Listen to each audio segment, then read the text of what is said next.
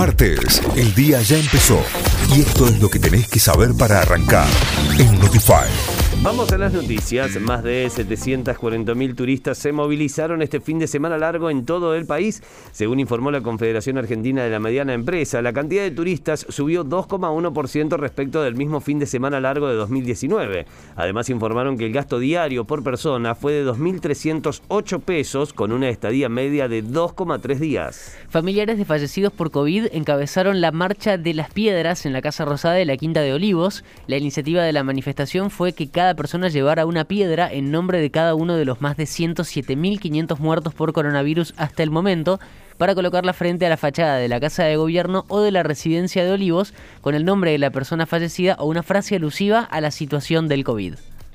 Ventas por el Día de las Infancias crecieron con respecto a la misma fecha del año pasado. Según informó la Cámara Argentina de la Industria del Juguete, las ventas registraron un incremento del 10,7% en unidades respecto del 2019, con un ticket promedio de compra de 1.200 pesos. Además, el titular de la Cámara, Emanuel Poleto, remarcó que hoy el juguete de industria argentina tiene un 40% de participación en el mercado. El crecimiento se viene notando debido a que, eh, que está más económico que el importado. El presidente tildó de miserables a quienes dijeron que culpó a Fabiola Yáñez por la fiesta de cumpleaños en Olivos. Alberto Fernández volvió a pedir disculpas por lo que consideró un error y muy enojado afirmó, el único responsable soy yo.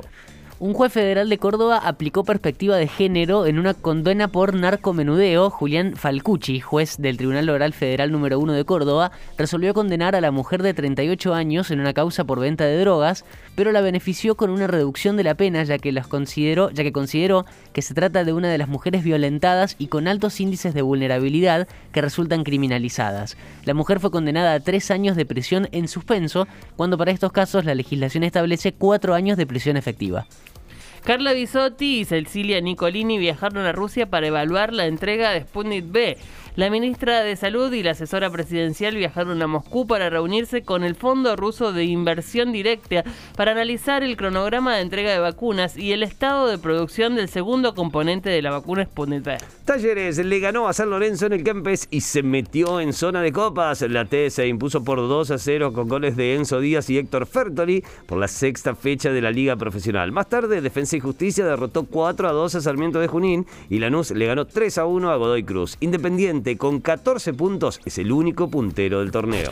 Notify, las distintas miradas de la actualidad para que saques tus propias conclusiones. De 6 a 9, Notify, plataforma de noticias.